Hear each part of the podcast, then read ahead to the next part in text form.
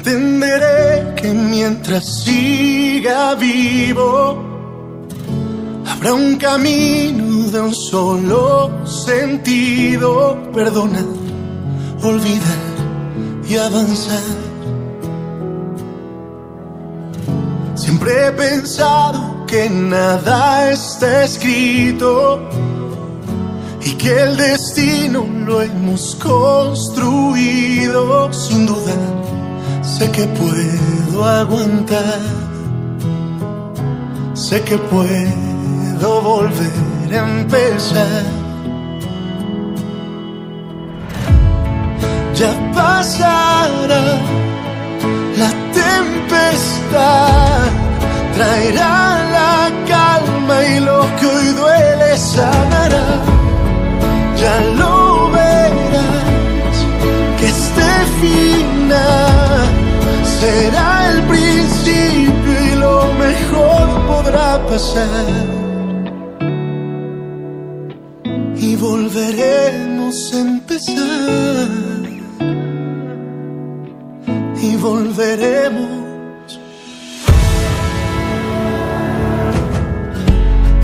que si la noche es más oscura, es porque pronto habrá una nueva luna.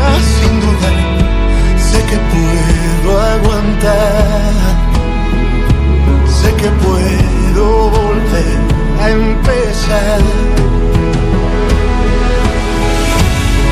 Ya pasará la tempestad traerá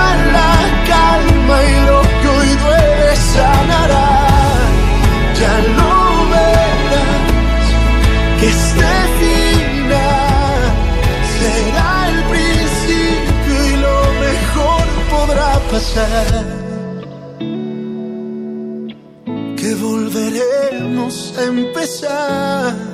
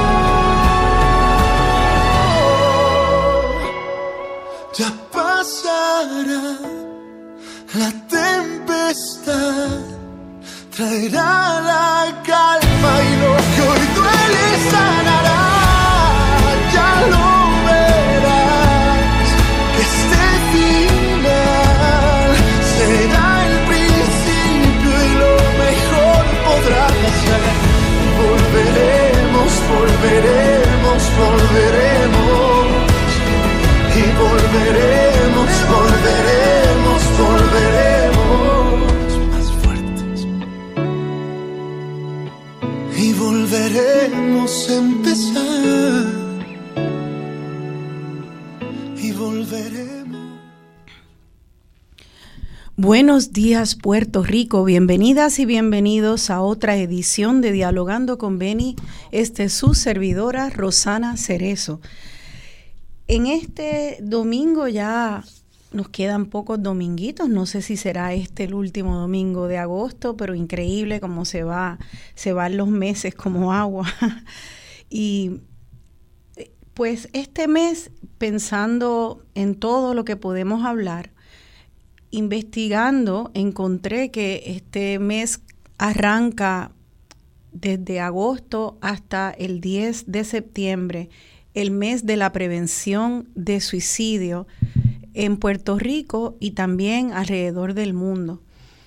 Eh, entonces pensé, contra hablar de suicidio en el programa y un domingo en la mañana, qué tema tan fuerte, qué cargado, qué dolor.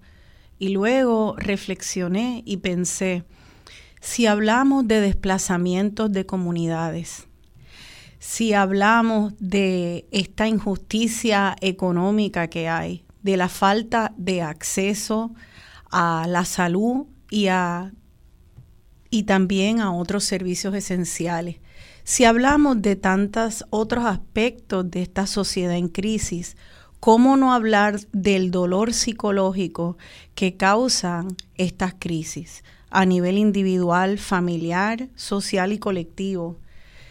Eh, es importante entonces que hablemos de, ese dolor, porque precisamente igual que todas las otras crisis, ese dolor eh, podemos, podemos aliviarlo cuando lo hablamos, cuando lo pensamos juntos y cuando nos apoyamos. Aunque parezca no ser así, esa es la realidad y las investigaciones científicas lo comprueban. Entonces, hoy vamos a hablar precisamente de la salud mental, la salud mental de nuestro pueblo y también de esos momentos críticos donde las personas pueden llegar a pensar acabar su vida, en el suicidio y cómo hacer para prevenir el suicidio. ¿Quiénes están más vulnerables a tener ideas de terminar su vida? ¿Y cómo podemos hacer? Creo que lo primero que hay que hacer es no barrerlo debajo de la alfombra y hacer como que no está pasando. Lo primero que hay que hacer es hablarlo, echar una mirada compasiva, y eso vamos a tratar de hacer hoy, entenderlo, ver cómo podemos traer esas conversaciones difíciles eh, a nuestros espacios familiares, con vecinos, cuáles son las señales. Así que les invito a que por favor sintonicen y compartan esta información porque a veces no sabemos el impacto que podemos hacer en la vida de otra persona, gestos pequeños que resultan ser profundamente impactantes en la vida de una persona. Así que para ello es un placer recibir aquí al programa a dos personas dedicadas al bienestar y la salud mental de Puerto Rico. Ellas son ambas doctoras en psicología la primera, la doctora Migna Rivera, presidenta de la Asociación de Psicología de Puerto Rico. Ya veo que están en pantalla. Buenos días, doctora Rivera. Bienvenida a Dialogando con Beni.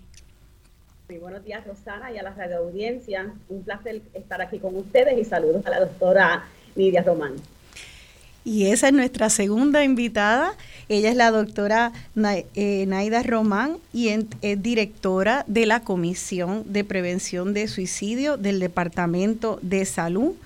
Eh, le agradezco a la doctora Román que se acercaran a mí para alertarme a que era el mes de la prevención de suicidio y, y pues despertar esa esa conciencia de que esto es un tema urgente y que hay que hablar. Así que muchas gracias también al Departamento de la Salud por haberse puesto en contacto conmigo aquí en Radio Isla. Buenos días y bienvenida al programa. Buenos días, muchas gracias por la invitación y por acoger nuestra, nuestra solicitud de poder conversar sobre este tema durante el día de hoy. Y saludos también a la doctora Rivera. Buenos días a ambas. Entonces, vamos a, tal vez a empezar por hablar eh, de qué es una definición de salud mental. Porque tal vez uno puede pensar que eso es bastante obvio, pero no necesariamente lo es, especialmente cuando la vida moderna es muy complicada y entonces hay muchos obstáculos para muchas personas, muchos retos, podemos sentir tristeza, frustraciones, coraje, especialmente en un Puerto Rico que no nos quita el guante de la cara por muchas razones.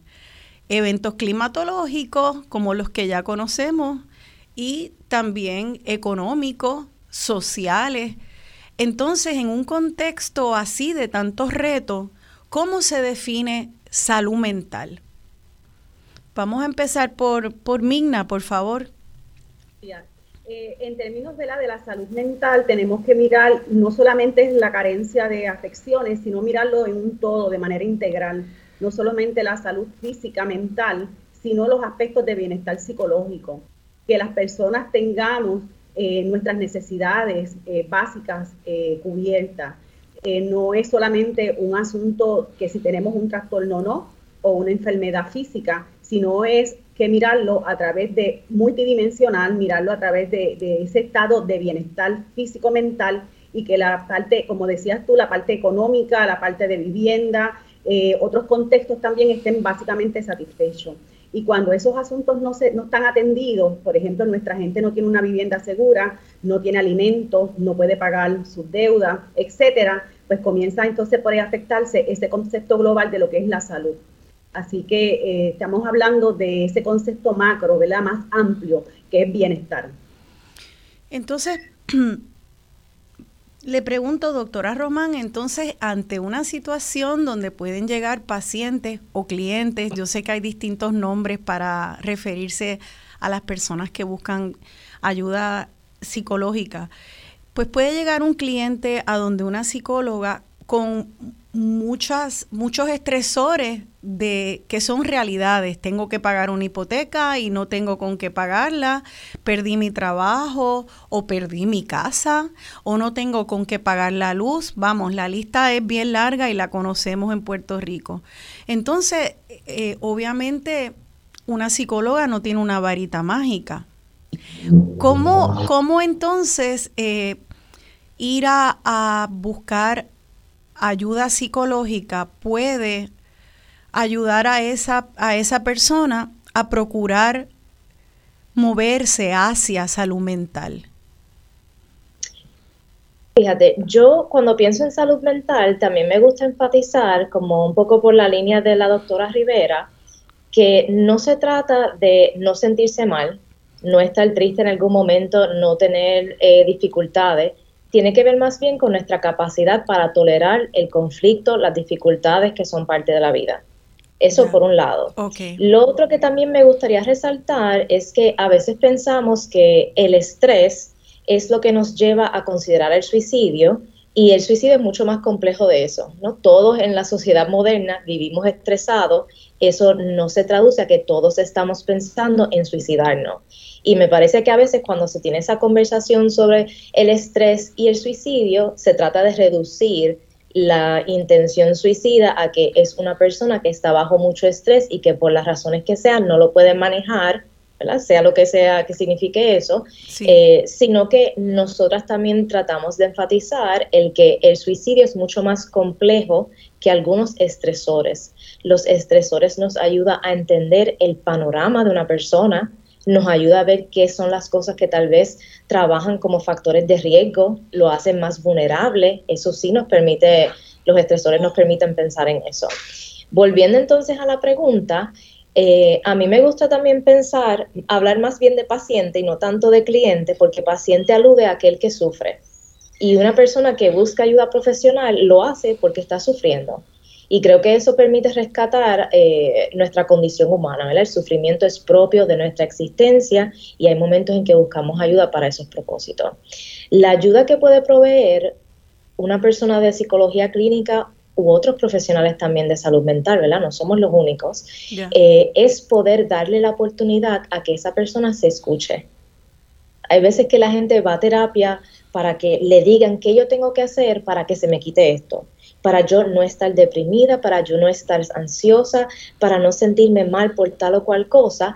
Y a mí me gusta también reformular ese acercamiento para pensar que el espacio de terapia es un espacio para que en lugar de que otro te dé la respuesta de qué es lo que tienes que hacer para encaminar tu vida correctamente, que te des la oportunidad de escuchar qué es lo que tú también quieres. Porque la mayor parte de las veces cuando las personas llegan a terapia, aunque digan que tal vez no saben muy bien por dónde va la cosa, tienen una idea de, qué es lo que les está pasando y por dónde quisieran eh, comenzar un camino para repensarse. Eh, yo creo que cuando conversábamos antes del programa también tuve la oportunidad de, traer a colación el que el espacio de terapia es a veces un lugar donde uno puede mirar las cosas desde otra perspectiva. No todo se va a resolucionar como uno desea, pero sí es una oportunidad para separar un ratito de tu semana, aunque sea una hora, 45 minutos o el tiempo que tengas, para dedicártelo a pensar en ti en tu historia y en las cosas que te duelen a ti desde tu propia singularidad. Ya.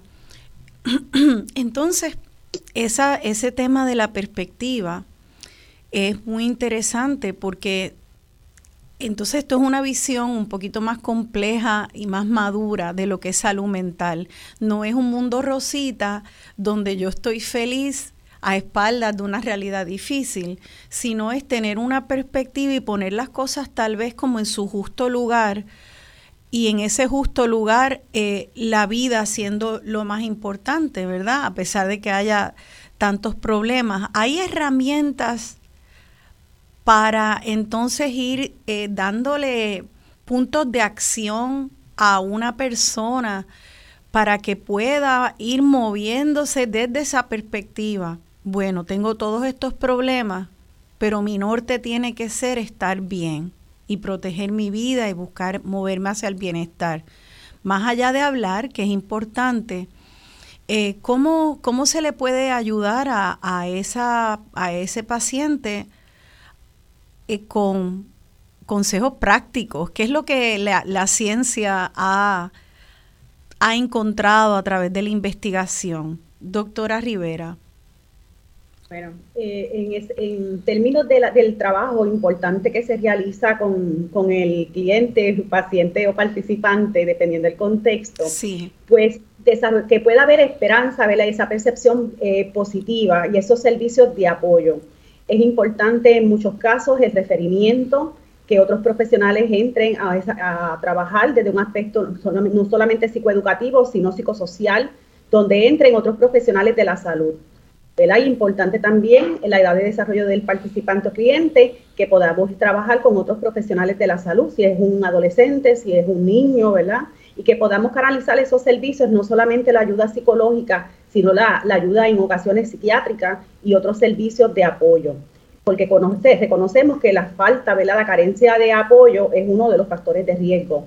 Así que es importante que en ese historial que recogemos los y las psicólogas podamos entender y mirar cuáles son esos otros recursos que van a ayudar en ese proceso terapéutico y que la persona pueda, a través de, las herramientas psicológicas, no solamente eh, el, hablar del problema, sino que, se, que ve cómo se mueve y que pueda ir entendiendo. Y eso se da en un proceso terapéutico que a veces es amplio, ¿verdad? No se logra tan rápido, pero es importante eh, esa retención del participante y ese compromiso, ese reconocimiento del profesional de ayuda de que llegaste aquí. Otra de las, de las situaciones ¿verdad? que encontramos es que no desarrollamos en las personas y en nuestros niños que aprendamos que hay que buscar ayuda y que eso no nos quita, sino que nosotros reconozcamos, ¿verdad?, como una destreza de vida, que solucionar problemas en ocasiones tengo que buscar ese servicio, comunicarnos asertivamente, eh, eh, son destrezas y competencias que se pueden desarrollar muy bien a nivel preventivo cuando trabajamos en las escuelas, por decir uno de los escenarios importantes.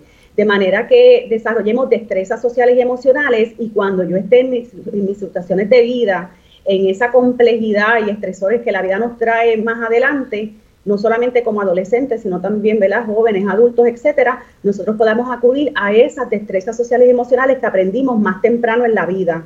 Por ejemplo, tomar decisiones responsables, que podamos solucionar problemas, comunicarnos asertivamente, eso hay que aprenderlo. Y, eso es parte ¿verdad? de lo que de una de las recomendaciones a nivel macro y a nivel micro. Eh, entonces dice que hay, hay, ambas han hablado de que hay distintos profesionales de la salud, no solamente el, los y las psicólogas, hay otros profesionales de la salud y puede haber un grupo de personas que ayuden a un individuo a buscar esta, este apoyo que necesita. O sea que lo primero es identificar, necesito ayuda, me siento mal y necesito ayuda. Y luego de ahí, en, en ese momento donde te sientes mal, tiene que haber entonces algún tipo de conocimiento de a dónde voy. Entonces eso es lo que a mí me preocupa, eh, que no todo el mundo pueda saber a dónde dirigirse. Y me gustaría entonces, eh, ¿qué tal si eh, Naida Román puede darnos como ese resumen de los distintos recursos que hay en una comunidad disponibles para un ciudadano en Puerto Rico que se siente mal porque no necesariamente le es evidente a todo el mundo ni accesible de fácil acceso a todo el mundo. En términos generales, cuando pensamos en esos profesionales de ayuda, pensamos en los profesionales psiquiatras, que la gente está mucho más familiarizado con ellos. También pensamos en psicólogos y psicólogas clínicas, pero también hay profesionales de trabajo social, que algunos de ellos también se especializan en trabajo social clínico. Hay consejeros psicológicos, hay consejeros en salud mental que también son profesionales que pudieran ayudarnos. Y quizás un poco tomando el ejemplo que trae la doctora Rivera del espacio escolar, en esos espacios escolares podemos coincidir en ver ese tipo de profesional que cuando alguien que esté en una escuela se siente mal, tiene esa posibilidad de ¿verdad? Lo más probable con un profesional de trabajo social y ahora recientemente que el Departamento de Educación ha hecho un inmenso trabajo de reclutar eh, profesionales de psicología no tan solo psicología clínica, sino escolar, para que puedan servir de apoyo. Eh, yo creo que lo importante es aquel profesional con el que te encuentres que sea más accesible para ti, esa debe ser tu alternativa.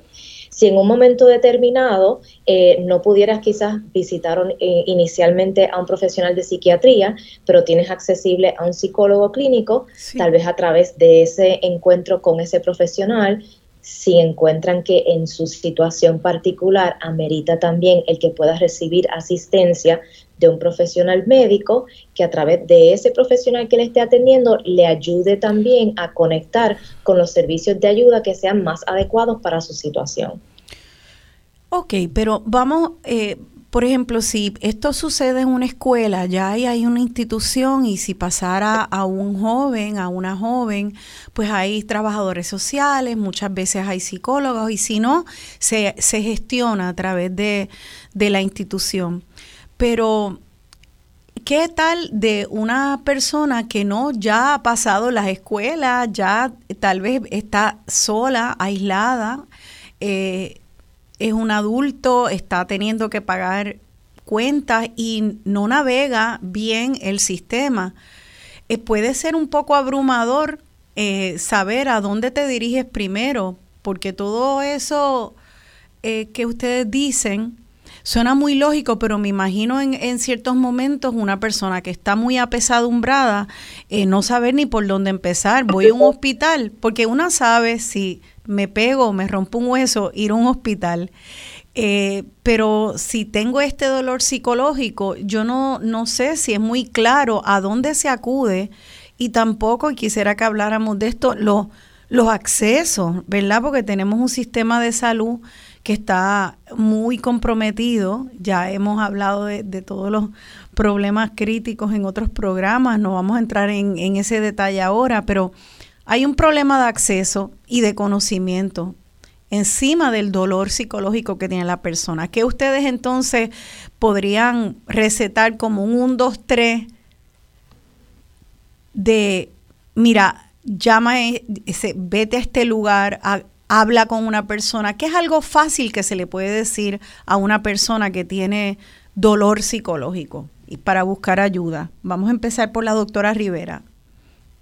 Una de las cosas, por ejemplo, es que las personas que observan a una persona que se siente triste, que ¿verdad? está pasando una situación muy difícil como la que estamos describiendo, es importante dejarle saber cómo lo estoy observando y dejarle saber que hay, se puede buscar ayuda y dónde está la ayuda. Importante también el acompañamiento, ¿verdad? Esto pasa a veces con familiares, con vecinos, etcétera.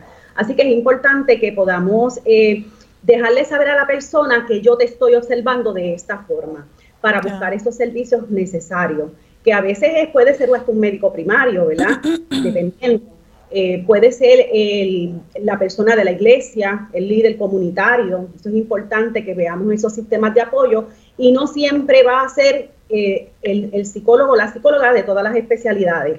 Así que es importante poderle identificar eso a la persona y el acompañamiento. ¿Dónde buscar ayuda? Siempre preguntar tienes un médico que te, que te ve, dónde tú vas mensualmente, etcétera. Y si la persona no tiene las herramientas, déjale saber a la, persona que existe un número de teléfono, anotárselo, dale la información, por ejemplo, la línea Paz, eh, es uno de los recursos que la persona puede llamar en cualquier momento. Ese 1-800-981-0023 y anotarlo, anotarlo en tu teléfono y dejarle saber cuando tú te sientas así, haz esto y esa información es importante. Esa es la primera, la, de la primera. Y la otra entonces el acompañamiento, donde buscar la ayuda si tienes un médico primario o si existe de nuevo eh, un líder en la comunidad o alguien que, sabemos que se caracteriza, ¿verdad? Por una destreza de, de, ayuda, poderlo movilizar. Pero entonces el problema requiere que todas las partes interesadas, y podemos hablar ahorita de eso, sobre la, la injerencia del Estado, los grupos comunitarios, etcétera, y los municipios, sin embargo, las personas como nosotras, en nuestro carácter individual y las personas que nos escuchan, deben saber que también son parte de la acción para poder ayudar a las personas que observamos en nuestras familias y en nuestra, nuestros vecinos, etcétera. E, eso es bien importante y antes de darte la palabra, Naida, quisiera enfatizar eso porque e, es poder entender para aquellas personas que nos están escuchando, tal vez la persona que está escuchando no siente que jamás haya tenido una ideación suicida o vaya a tenerla, o crisis de salud o crisis de salud mental. Y sin embargo, somos parte de la solución y también del problema en la medida que, que viramos la espalda y decimos, bueno, eso no, e, eso cada cual a lo suyo. O sea que tenemos que entender que muchas de las personas que nos escuchan son personas que quieren un Puerto Rico mejor y buscan soluciones y, salen a la calle y son ciudadanos activos, son solidarios, participan de organizaciones. Y eh, tenemos que entender también que esa solidaridad eh, va en las conversaciones. Tiene que ver con movilizar ayuda, hacer preguntas, eh, pensar que tal vez la conversación o, o la observación puede ser incómoda, eh, pero entender que es necesaria para entonces ayudar a una persona que tal vez sola no puede buscar esa ayuda. Quiero repetir entonces el número de la línea Paz donde se da ayuda. Quiero saber si es solamente, es para crisis, crisis psicológica y, asuntos de salud mental, es, es dedicada a eso esta línea Paz eh, doctora Rivera. La, la eh, tiene la intención de atender cualquier situación emocional que pueda tener una persona. Eh, de hecho, de las llamadas que tuvieron el año pasado, el 9% fueron relacionadas a suicidio, todas las demás fueron para otras cosas. Así que es importante tenerlo en perspectiva.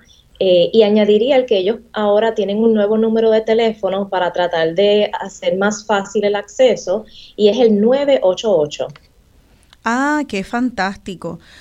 Eso es fácil, marca 988 y ya ahí hay una línea de personas que entonces pueden dirigir a, pues a movilizar esos servicios que son interdisciplinarios. Eso es a, nivel de, del Estado, pero como dijo también la doctora Rivera, está también el médico primario, una persona de, de la iglesia o de un grupo comunitario, personas de la familia. Así que en el próximo segmento quiero que entonces hablemos de estos, estos distintos distintas maneras de cuidarnos, tanto colectivamente como individualmente, para poder fortalecernos y no llegar al momento de que una persona pueda tener una idea de quitarse la vida.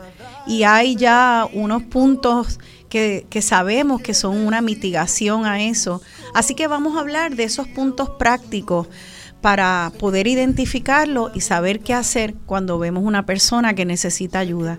Quédense con nosotras, vamos a seguir esta conversación en el próximo segmento. Estamos hablando sobre salud mental y prevención de suicidio aquí en Dialogando con Beni. Traerá la calma y lo que hoy duele sanará. Este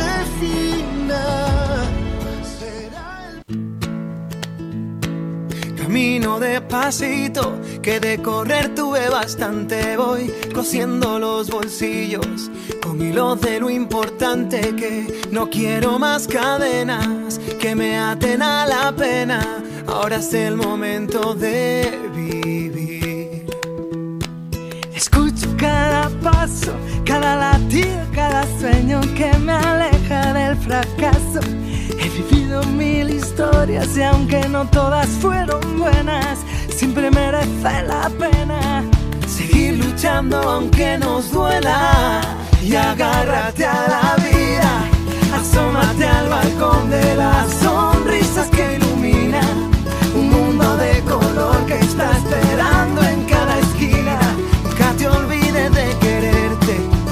lo que te hace fuerte. El corazón y agárrate a la vida, recoge la ilusión y ve curando tus heridas, destapa la emoción y bebe toda la alegría, brinda por los buenos momentos y deja que se lleve el viento. Todo lo malo y escribe tu propio cuento. Me siento perdido, subo la música del alma para encontrar el camino.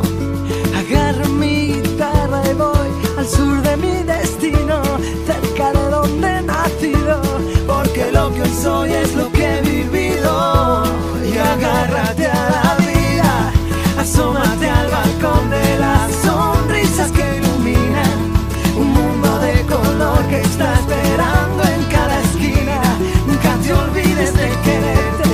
eso es lo que te hace fuerte. El corazón y agárrate a la vida, recoge la ilusión y ve curando tus heridas. Destapa la emoción y bebe toda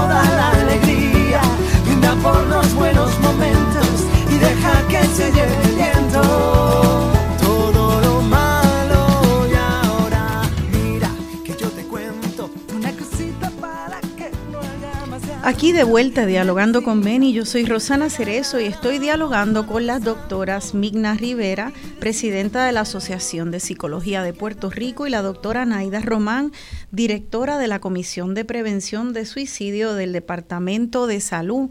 Esa canción, Agárrate a la vida, de la cantante española Rosana, con Los Atacados.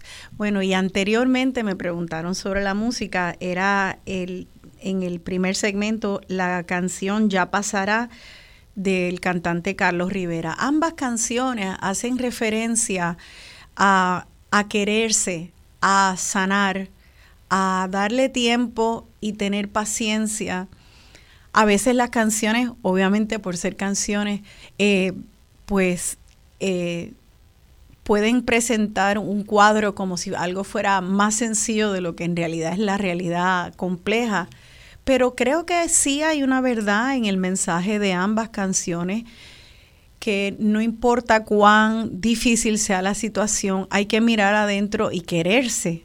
Eh, de alguna manera siempre está ese primer paso que nace del individuo, cómo entonces eh, cuidarse para poder salir de, de, esa crisis que no significa, como nos dijo la doctora Román, no sentirte triste, no significa que no sientas emociones de ansiedad, eh, pero sí significa que puedas empezar a tomar pasos para buscar ayuda, para aliviar, para que no todo sea eh, oscuro, que haya momentos de alivio y de belleza. Así que esta, este concepto de, autocuidado en contextos eh, de mucha crisis es bien, bien importante. Es algo que hablamos ayer, Naida, en nuestra conversación antes del programa y me, me estuvo bien bonito que sea parte de la campaña de prevención de suicidio. Eh, ¿Nos puedes explicar entonces eh, cuáles, así como abuelo de pájaro, cuáles son los, cinco distintos pilares de esa prevención del suicidio para luego entonces entrar en el del cuidado propio? En este mes de prevención de suicidio elegimos el lema Cuidarnos para vivir, el suicidio se puede prevenir. Y como parte de ese lema lo desmenuzamos en esos cinco pilares que mencionas. Salud mental, salud física, nuestras relaciones, nuestro lugar en la comunidad y los límites. Esas son las cinco áreas que estamos enfatizando cuando hablamos del autocuidado como un factor protector. Eso no es decir, ¿verdad?, que con el autocuidado me cuido, me protejo y listo, no, no sufro, no padezco de nada. No, no, no es así. Pero sí nos permite mirar aquellas cosas que pueden estar dentro de nuestro margen de control eh, o de nuestro margen de movimiento en torno a cómo cuidarnos cuando estamos pasando por momentos de dificultad, por un lado, pero también cómo cuidar de sí es también un compromiso con uno mismo, un compromiso con reconocer cuando yo estoy bien, cuando no lo estoy y que eso no me, no me resta a mi dignidad como ser humano, ni significa que soy menos eh, merecedor o merecedora de amor, de tratar de buscar un nuevo horizonte en mi vida, que ese sufrimiento no sea eh, lo que te descalifique para vivir, ¿verdad? Eso es lo que también queremos promover. Así que quizás pensando un poquito más de lleno, ¿verdad? Como decía la doctora eh, Rivera al principio, eh, salud mental también tiene que ver con darle un lugar legítimo y pertinente a, nuestro, a nuestras emociones en nuestra vida, ¿verdad? No, es tan solo eh, tratar de ser felices. Y quería mencionar ¿verdad? específicamente lo de la felicidad porque en nuestra contemporaneidad la felicidad se experimenta como un imperativo tienes todo lo que tienes, tienes todo a tu alcance supuestamente para ser feliz y aún así no lo eres. Así que uno también puede sentir una gran sensación de fracaso si socialmente me dicen que se supone que esté bien, ¿verdad? Tengo, vivo en un lugar, tengo un techo seguro, hay personas que me quieren, pero a veces esas cosas, ¿verdad? No se trata solo de eso. Sí. Eso, eso es bien importante recalcarlo en el tiempo de la, de la eh, redes sociales, porque cada uno tiene a su a sus en sus manos muy con mucha facilidad como una pequeña agencia de relaciones públicas y yo noto que pues todo el mundo especialmente personas jóvenes este pero de todas las edades pues usamos tendemos a, a solamente retratar lo, lindo. Y pues claro que hay una tendencia a eso, pero me ha impresionado cuando me encuentro con amistades o personas que tal vez no conozco mucho, pero las sigo en las redes sociales. Y, y he visto toda su trayectoria en las redes tan iluminada, tan hermosa, tan, y me cuentan de que han estado pasando por eh, pérdidas, eh, por ejemplo, muertes en la familia, enfermedades graves, y yo jamás lo hubiera pensado de ver sus redes sociales. Hubiera pensado que esto era una vida perfecta, parecía un comercial de, felicidad. Entonces, e, eso es sumamente importante y quisiera eh, quisiera que, que, hablemos un poco de eso porque desde personas mayores, niños, jóvenes, de todas las edades, ya estamos bien conectados a las redes sociales y creo que tenemos que acercarnos a ellas con ese lente crítico para que no haya más presión todavía y nos sintamos más fracasados y más como si fuéramos los únicos que están tristes, que estamos tristes o tenemos frustraciones o no logramos nuestras metas. Eh, ¿han encontrado alguna relación entre ese sentimiento eh, tal vez de desesperanza y las redes sociales o como he escuchado en otros momentos, a veces hasta las navidades? O sea, distintos espacios donde la expectativa de ser feliz es tan alta que entonces el contraste con la realidad puede ser muy eh, demasiado estrés para un individuo. Doctora Rivera, ¿qué, ¿Cuál es su reacción a eso? Sí, este, importante ese punto que traen. Nosotros vivimos ¿verdad? En, un país consumerista donde recibimos totalmente mensajes por los medios de comunicación masiva que necesitamos utilizar este estilo de ropa, nos peinamos de esta manera, proyectamos sentirnos eh, felices porque eso también nos da un status quo. Así que ese, ese contexto ¿verdad? del capitalismo donde estamos nosotros inmersos y inmersas y obviamente las redes sociales pues permiten construir un mundo hermoso donde igualmente como podemos proyectarnos desde esa riqueza o percepción de una riqueza supuesta, pero también podemos también, eh, eh, expresar también sentimientos de desesperanza y demás, como lo hemos visto. Pero estamos hablando de esos mensajes que recibimos y esa construcción o esa, e, esa bola, ese matrix, donde yo me proyecto de cierta manera y ahí se construimos uno de los primeros mitos en relación a que una persona tiene que tener algún, algún problema de salud mental para este, suicidarse. Y no, no necesariamente para nada. Así que eh, estamos hablando de que nosotros vivimos inmersos en este contexto eh, político, social, cultural también, que, que también nos atraviesa, donde tenemos que proyectar eh, esa, esa, esa, felicidad. El concepto de resiliencia, que, que, la, que ha sido, tiene una perspectiva crítica, cómo nosotros los puertorriqueños podemos ser resilientes en un contexto donde nos suben los peajes todos los días, los cheques no llegan, no recibimos la, la remuneración de nuestro empleo como debe, corresponde, lo que hay es una precariedad de trabajo, donde las personas tienen que tener tres trabajos a jornada parcial, eh, para poderlos, miren en los casos de los maestros y las maestras que tienen que después de, las 3 de la tarde también salir a trabajar. Tenemos un contexto económico que es bien difícil. Así que crea tensiones, crea eh, ese, ese, tipo de, de, situación y encima eh, también está ese paradigma de la resiliencia, que somos resilientes. ¿Cómo vamos a ser resilientes? Y lo digo desde un aspecto crítico, cuando nosotros no es suficiente que yo pueda sentirme con todas mis áreas satisfechas cuando hay un problema estructural en el país. Cuando los servicios de salud mental y salud física cada vez hay menos, porque nuestros psicólogos y nuestros profesionales de la salud se mueven a otros espacios a trabajar porque aquí no es posible. Cuando los profesionales de la salud prefieren no aceptar planes médicos porque eh, no pagan, como te estaba comentando en nuestra, en nuestra conversación, en Estados Unidos, por ejemplo, en una de las jurisdicciones, se paga mínimo a un psicólogo 90 dólares la hora. Y en Puerto Rico, esto es totalmente por debajo de lo que pagan los planes médicos, así que también se van limitando el acceso a los servicios. A los servicios. Así que eh, ese es el contexto en Puerto Rico. Eh, eh, vivimos en esta burbuja. Sí, y entonces sin embargo, aquí estamos hablándole a las personas de que creo que es muy importante consignar, sabemos que la realidad está difícil, así empezamos el primer segmento y podríamos hacer un programa y hemos hecho sobre los problemas del sistema de salud. Así que hay problemas de acceso, hay problemas de acceso mayormente a personas eh, pobres o de clase trabajadora que no pueden pagar servicios privados, pero aún a las personas que tienen dinero, cada vez hay menos médicos también. O sea que eso está consignado. Y sin embargo, todavía hay un espacio para poder apoyarnos tanto individualmente como con la gente que tengamos al lado.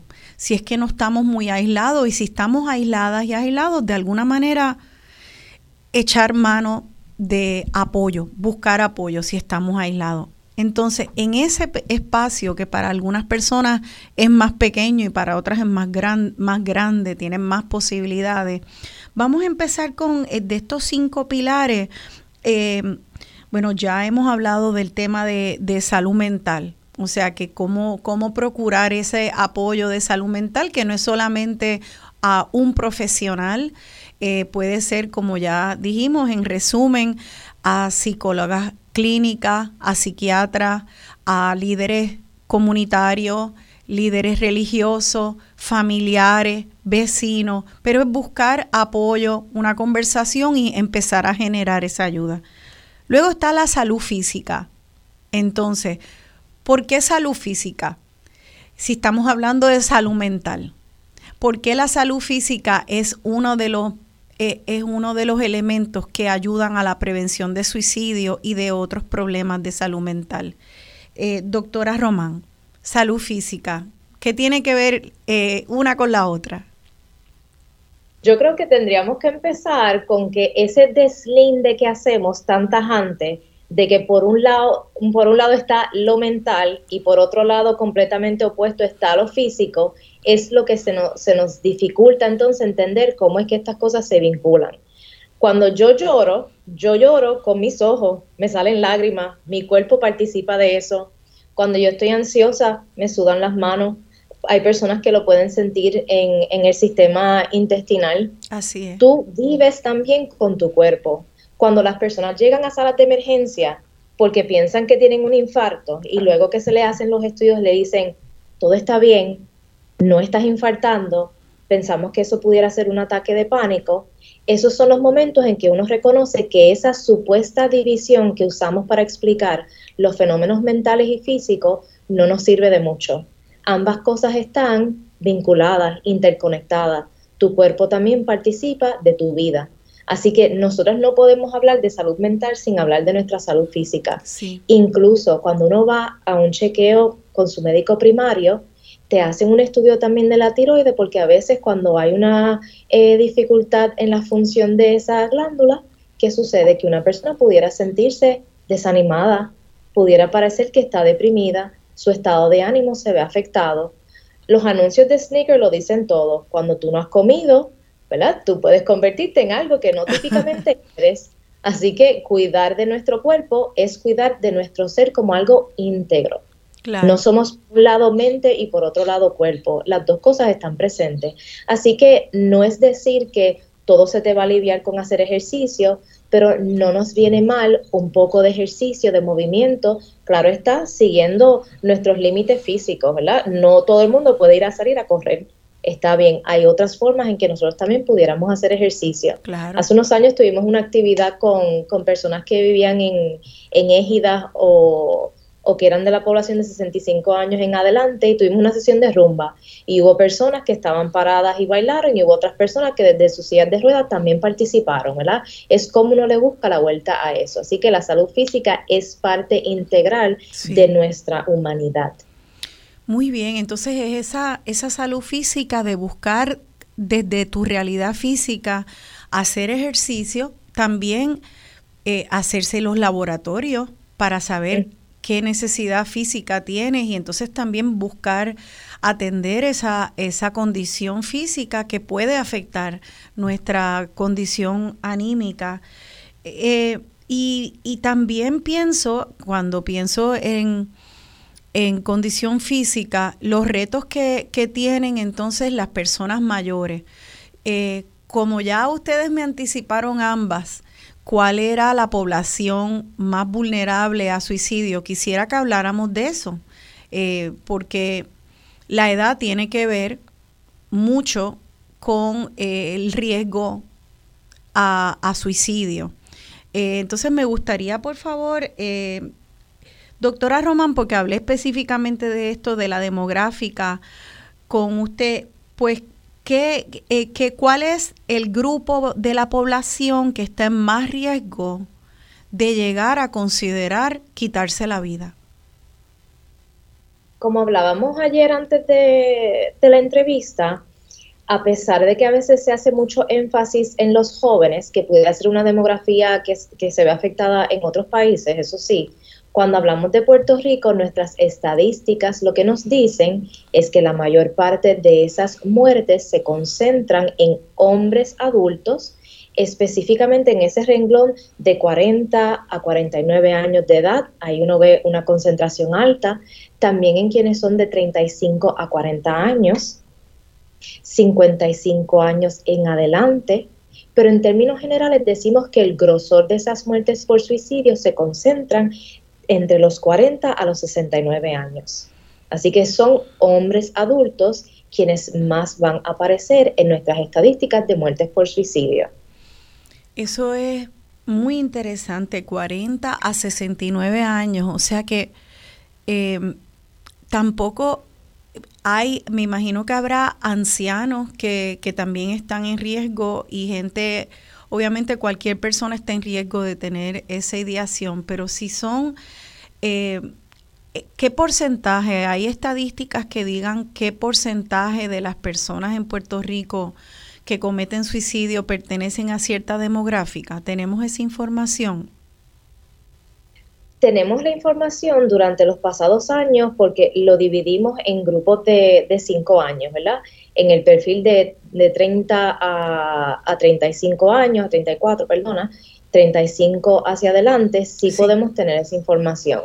Eh, el porciento de personas que han muerto, ¿verdad? Nosotros lo englobamos más bien eh, con unos rangos de edad más amplios, ¿verdad? No lo hacemos por cada eh, intervalo de cinco años, sino que decimos que específicamente desde los 34 años hasta los 69, más del 60% de las muertes por suicidio en Puerto Rico se concentra en esas edades. Y, y más de y ese 60 exclusivamente hombres o entonces se divide eh, pudieran haber también las muertes de, de mujeres allí, pero si miramos el porciento de diferencia entre muertes por suicidio entre hombres y mujeres, y hago la aclaración, ¿verdad?, de que estoy usando las categorías hombre y mujer, porque así están desglosadas desde el Instituto de Ciencias Forenses, ¿verdad? Así que por eso es que estoy usando esa. Sí. Eh, el, sobre el 86% de las muertes por suicidio ocurren en hombres. Así que aún diciéndote, ¿verdad? Ese, ese rango de edad, sabemos que la mayor parte de esos 64% es en, en, hombres, no en mujeres. Ya, y, y entonces lo que la doctora está hablando, refiriéndose cuando habla de hombres y mujeres, que obviamente en la comunidad LGBT también hay otros géneros, hay personas no binarias, hay personas trans, mujeres trans, hombres trans, eh, que es también en esas poblaciones hay mucha vulnerabilidad. Eh, al, al, suicidio precisamente por el prejuicio que sufren las personas trans y no binarias. Eh, entonces, pero estamos escuchando que hay un 86% de los suicidios que es en hombres. Lo cual quiere decir que también es interesante, ayer hablábamos que el asunto de perspectiva de género hay que aplicarlo para ser justas y justos con todos los géneros. Eh, con las mujeres, cuando hay inequidad hacia las mujeres, cuando hay una vulnerabilidad social eh, por ser mujer o por ser eh, miembro de la comunidad LGBT, pero interesantemente también por ser hombre, porque esta es una, una estadística alarmante, que 86% de los suicidios en Puerto Rico sea de hombres adultos, pues entonces vemos que aquí hay una vulnerabilidad de una población que normalmente se habla como los que tienen todas las fortalezas y todo el privilegio. Esto es una conversación compleja, entonces tendrá que ver el machismo de alguna manera con, la vulnerabilidad de, esta, de estos hombres que, cometen, que se, que se quitan la vida, eh, la expectativa social eh, a esos hombres. Eh, le paso la palabra a la doctora Roman para terminar con ella y luego pasar a la doctora Rivera. Sí. Nosotras enfatizamos que el machismo es un riesgo para la vida, para la vida de los demás y para la vida de quienes también encarnan ese machismo. Nosotras cuando hablamos también sobre este tema de la diferencia tan grande que hay entre muertes por suicidio en hombres y mujeres, también enfatizamos, y aquí en lugar de hablar de hombre-mujer, voy a hablar de masculinidad y feminidad, Oh, muy bien. La masculinidad, nosotros también solemos adjudicarle a eso eh, coraje, agresión, eh, fortaleza, ser el pilar de las cosas, no buscar ayuda, resolvérselas por sí mismo. Y a la feminidad sí se le permite el buscar ayuda, dejarse ver vulnerable, poder ser frágil en algún momento sin que eso te, te reste a, a tu feminidad. Claro. Así que cuando hacemos una repartición tan tajante entre a unos hay un espacio social que se les permite buscar ayuda y dejar ver su sufrimiento, mientras que a otros la expectativa es que lo guardarás en silencio, lo resolverás, y si dices algo, genera mucha vergüenza. Hay estudios también sobre hombres que han tenido intentos de suicidio y cuando se les pregunta sobre esa experiencia, una palabra que sale a relucir es la vergüenza vergüenza de dejar saber que se sentían mal, vergüenza de que quizás por sentirse mal no sean, no ocupen el mismo lugar o el rol en su entorno, en su núcleo familiar, en su trabajo. Y esas cosas se convierten en obstáculos para buscar ayuda. Nosotros también somos responsables. Esta conversación no es un asunto tampoco de que los hombres escuchen este tema o las mujeres. Esto es un asunto que nos convoca a todos y a todas, ¿verdad? Porque también nosotros tenemos la posibilidad de no perpetuar ese tipo de pensamiento.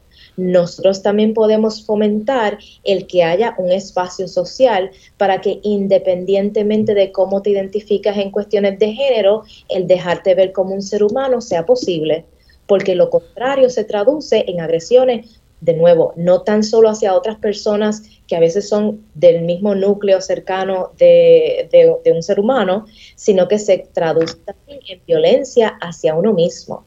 Porque si miramos también la etimología de suicidio, tiene que ver con que ese daño, esa agresión y ese deseo de, eh, de matar no se dirige hacia el otro, sino hacia uno mismo. Y quizás me estoy ¿verdad? dilatando un poco, pero quisiera aludir a algo que decías en algún momento cuando empezábamos a hablar sobre cuidarnos para vivir, que hablamos también de que es importante cuidarnos, amarnos y que a veces utilizamos palabras como debemos querernos, debemos hacer estas cosas. Yo quisiera también rescatar que a veces hay momentos en que es difícil quererse. Hay momentos en que es difícil de verdad ser compasivo con uno mismo.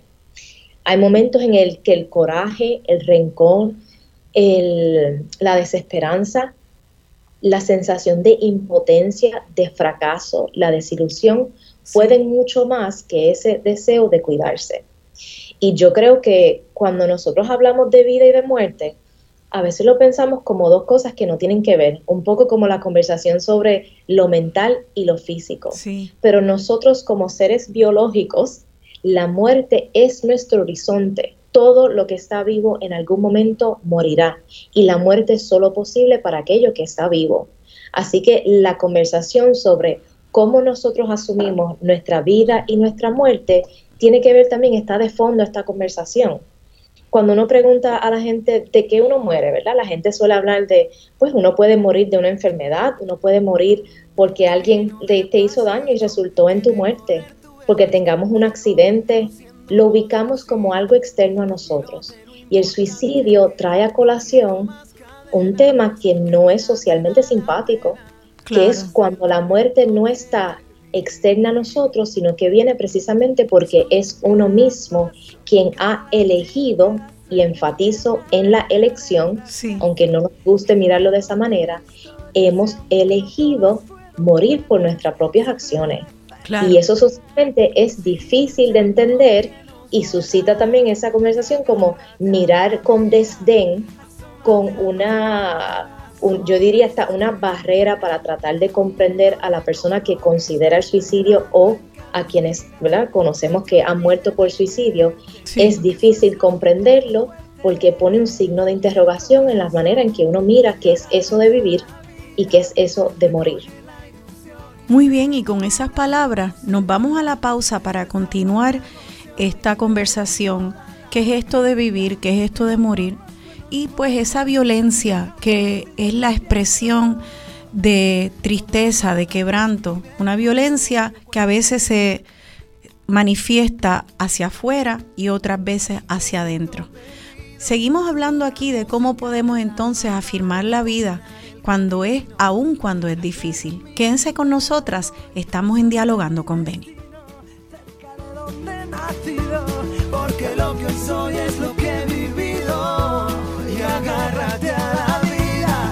Vida, asómate al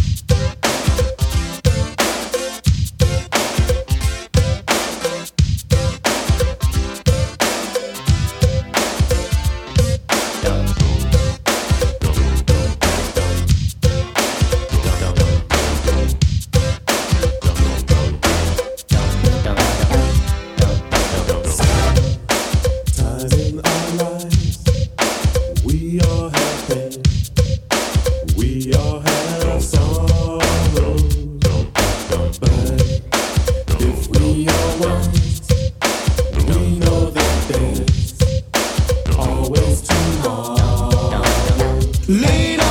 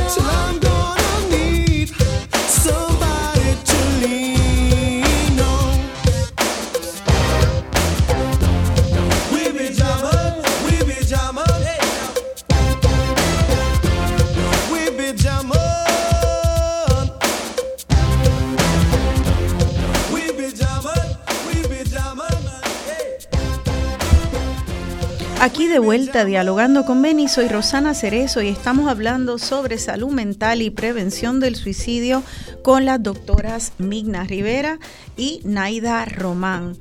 Esa canción, Lean on Me, es un clásico, creo que era de los 70, eso es una versión un poquito más, este, más movidita de ella, se llama Lean on Me y en inglés dice, pues tenemos todos dolor, tenemos todos pena y podemos apoyarnos eh, unos a los otros cuando no estemos, cuando estemos eh, en momentos de debilidad.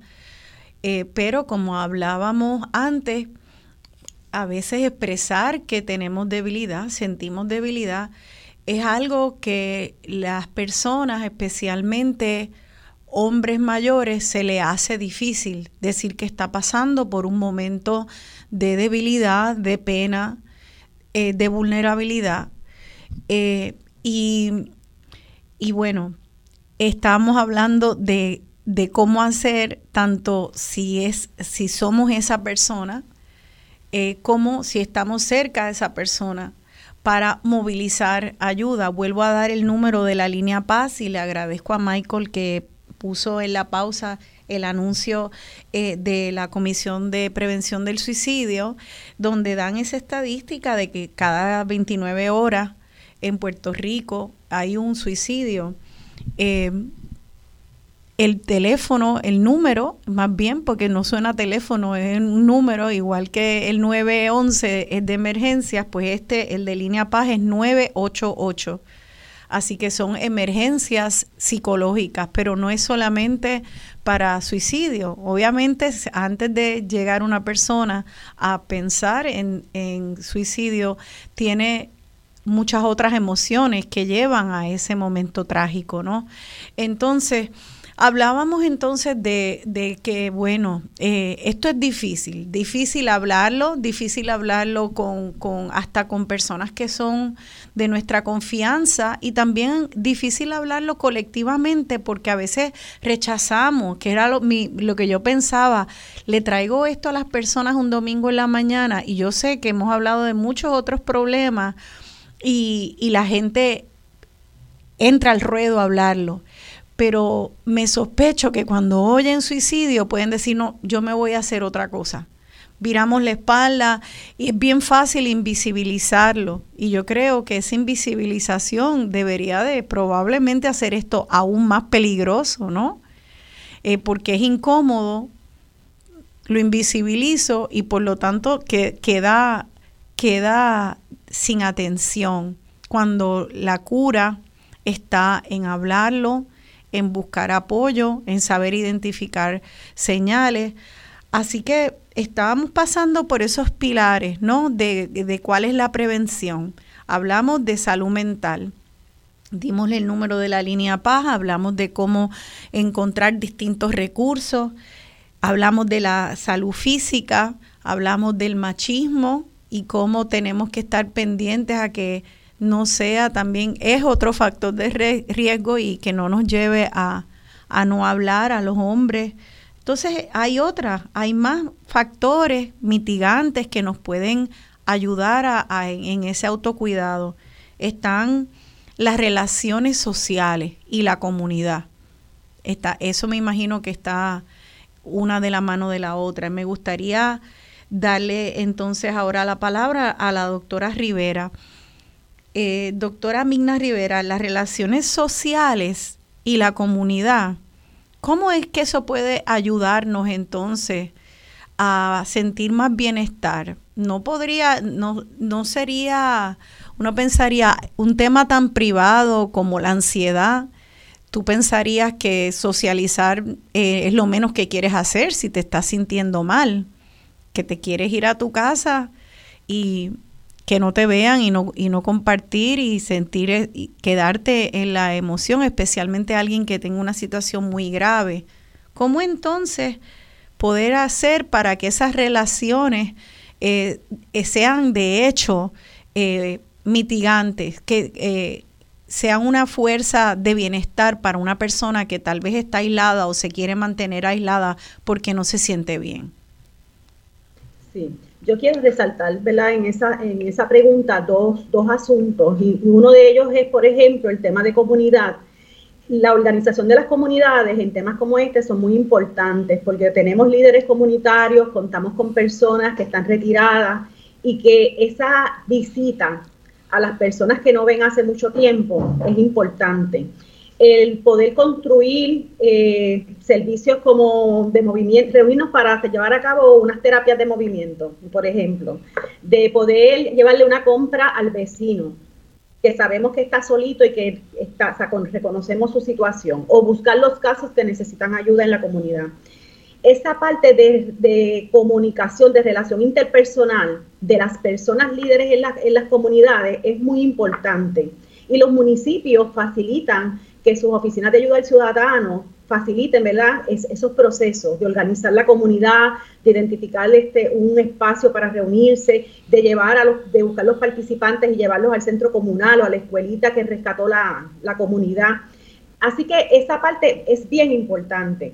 Hay un proyecto en Puerto Rico que está sumamente interesante, no, necesariamente la gente lo conoce. Eh, hay una iniciativa del alcalde José José Santiago y la Universidad Albizu, donde eh, a través de las situaciones, que, unas preocupaciones que tenía el alcalde, se le dio prioridad a la intervención en temas de salud mental para fortalecernos y poder este, trabajar con esos casos en la comunidad. Y a esos efectos se firmó un acuerdo colaborativo entre la Universidad Albizu y el municipio autónomo de Comerío, y está allí eh, en la calle principal la clínica del Albizu. Y uno de los servicios específicos que se le da a esta población de adultos mayores en particular, ¿verdad? Es poder identificar, el municipio identifica a través de su oficina de servicios sociales, identifica cuáles son las, las, las familias o las personas que tienen una situación particular o que necesitan servicio psicológico. Y parte del equipo de la clínica hace su ruta y visita eso, eso, esa, o sea, te da el servicio psicológico en el hogar. Y esa es una de las particularidades, es este modelo de intervención clínico comunitario donde la política pública está amarrada a la necesidad, en este caso, de lo que son los aspectos de la clínico, pero los aspectos de salud mental. Y esos modelos son, eh, hay que mirarlos, hay que replicarlos. Y ¿verdad? Invitamos, ¿verdad? invitamos a, los alcaldes, invitamos a, las comunidades a ese tipo de organización. En términos de esto, de las comunidades organizadas, pues también hacen un trabajo magistral porque son, son precisamente esos líderes o ese, ese grupo de trabajo comunitario que visita, identifica las necesidades de las personas que viven solas y que establecen unas estrategias de comunicación. Eh, y, va, ¿verdad? Nosotros hemos sido testigos, ¿verdad? Trabajamos en la academia y hemos sido testigos cuando trabajamos con nuestros estudiantes en, en el servicio comunitario, hemos podido ver cómo se organiza una comunidad preocupada y ocupada para atender a la gente que está más desfavorecida. Y hablamos de estas personas, adultos y adultas mayores, que viven solos y solas, y otras situaciones particulares. Así que hemos, eh, los recursos están limitados por una parte, pero también tenemos que mirar cuáles son las fortalezas que nosotros como país tenemos para ayudar en la acción, pero también esa, esa parte colectiva, esos, esos servicios o esa acción conecta que no solamente es la organización sin fines de lucro del municipio el Estado, sino también cómo nosotros en la comunidad identificamos esas redes y hacemos ese networking, ¿verdad? Y ayudamos, se necesita un vehículo. Yo me sorprendo muchas de nuestras comunidades cómo trabajan. Sí. Y dentro de ese, esa, eh, poder trabajar con los factores protectores, protectivos, disminuimos lo que son los factores de riesgo. Cuando tenemos gente en la comunidad, tenemos servicios especializados, contamos con un municipio, con un alcalde, ¿verdad? En este caso que se preocupa y ocupa Contamos con las, academias, las universidades también que tienen programas también, no solamente la Universidad del BISU, la Universidad de Puerto Rico, etcétera. Así que, ¿cómo nosotros eh, duplicamos esos esfuerzos?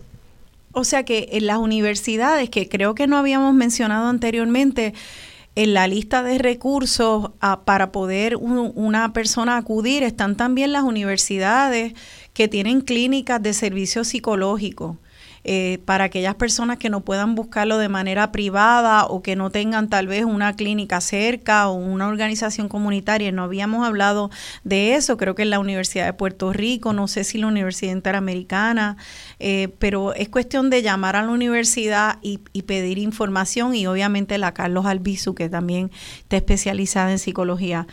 Eh, esto es interesante y, y mientras hablas pienso eh, Qué maravilloso que ya el municipio de Comerío lo esté haciendo, como dices, ojalá que eh, otros municipios o incluso instituciones comunitarias, iglesias, puedan empezar a probar ese modelo de visitas a la casa. Entonces, a la misma vez tengo una pregunta porque yo vivo en una urbanización en, en el área metropolitana y me doy cuenta que en personas de clase media, eh, hay, hay más aislamiento que en comunidades, porque yo también trabajé en comunidades, hay más, hay, hay cada cual va a su casa y hay una expectativa de que tú en esa casita lo vas a resolver todo. Eh, y no nos enteramos mucho de lo que está pasando en las casas de los lados, fuera de unos saluditos bastante rápidos. Eh, entonces me pregunto, ¿cómo yo pensaría, y no hay como líderes comunitarias o, líderes hombres o mujeres comunitarios en estas urbanizaciones, y son muchas eh, urbanizaciones. Eh, eso pensaría yo que requeriría que cada una de nosotras y de nosotros nos veamos como pues si no hay líderes, pues yo voy a yo voy a hacer algo que hasta ahora no estoy no he hecho. Eh, voy a preguntar, hacer la pregunta, voy a hacer el ofrecimiento, porque se ven personas eh, mayores o tú te enteras de que puede pasar algo, pero nadie se comunica entre sí. Eh, eso requeriría que hagamos un esfuerzo de empezar algo que no existe, incluso dinámicas sociales que no existen creo que es más común en espacios de clases mediero o más alto, que la gente como que cada vez se aísla más. No sé si están de acuerdo con eso, eh, pero eh, me gustaría una reacción de, de ambas. Este, eh, déjame dejar que la doctora Rivera reaccione para terminar eso y luego le pasamos la palabra a la doctora Román si eh, las personas con estatus socioeconómico mucho más alto, eh, la forma en que se resuelven las situaciones es diferente, pero cuando hablamos de suicidio, por ejemplo, la violencia de género ocurre en cualquier nivel económico, socioeconómico y a cualquier persona le puede, le puede ocurrir. Así que eso pues no. Pero sí, yo pienso que reaccionando a tu comentario, que necesitaríamos una campaña educativa que nos lleve también a entender esos discursos y esos, esos pensamientos o creencias en relación a, que yo estoy aquí y yo lo puedo resolver.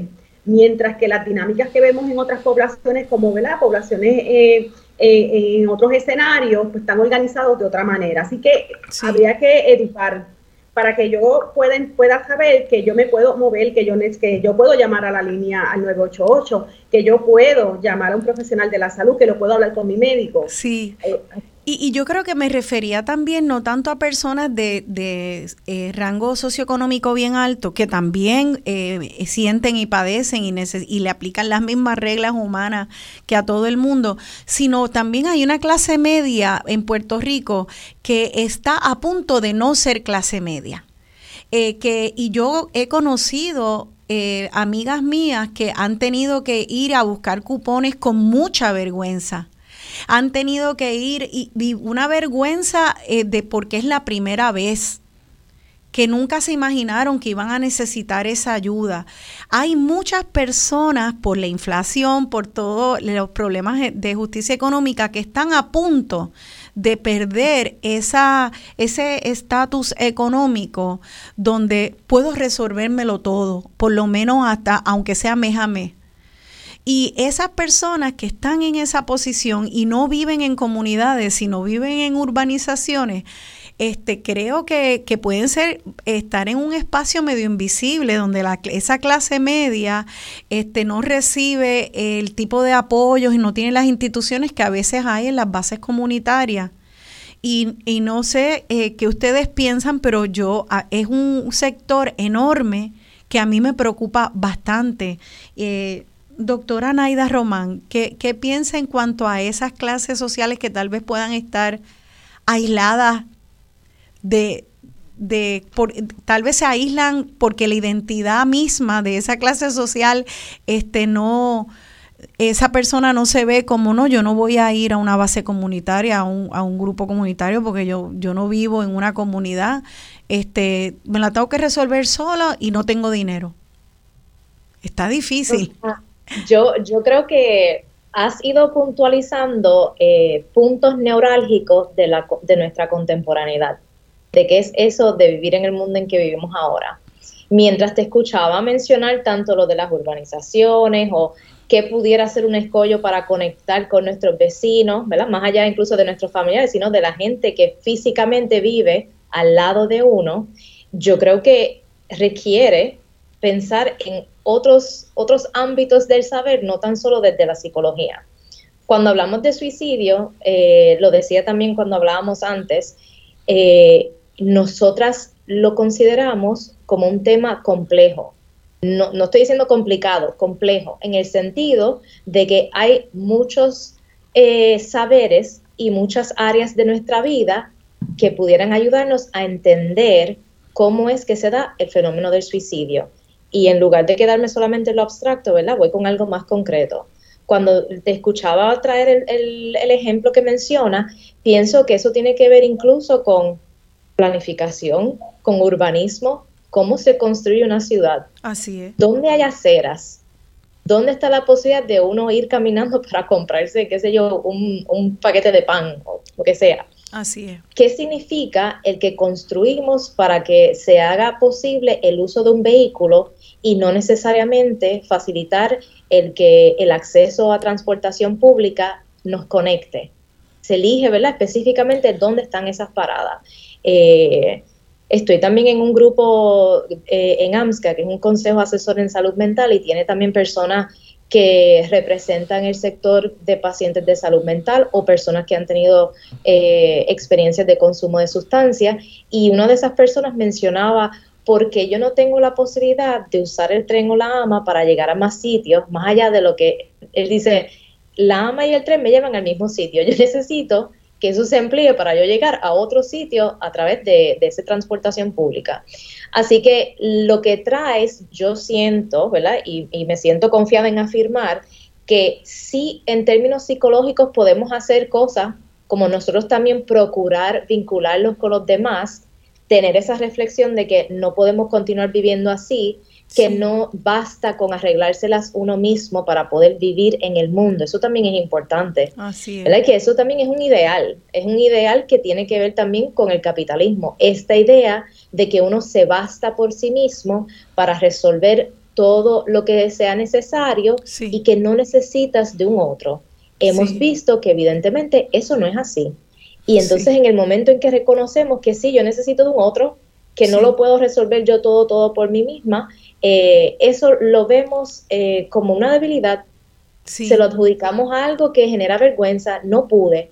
Si uno escucha también el discurso sobre salud mental eh, y sobre, sobre los problemas en general, se suele enfatizar como una mirada de déficit, como que la persona no puede hacerlo, no tiene la capacidad de, no, hay cosas que son difíciles, hay cosas que ameritan la ayuda de otra persona. Hay momentos en que uno tiene que decir, mira, con esto no puedo y eso no me resta a mi humanidad.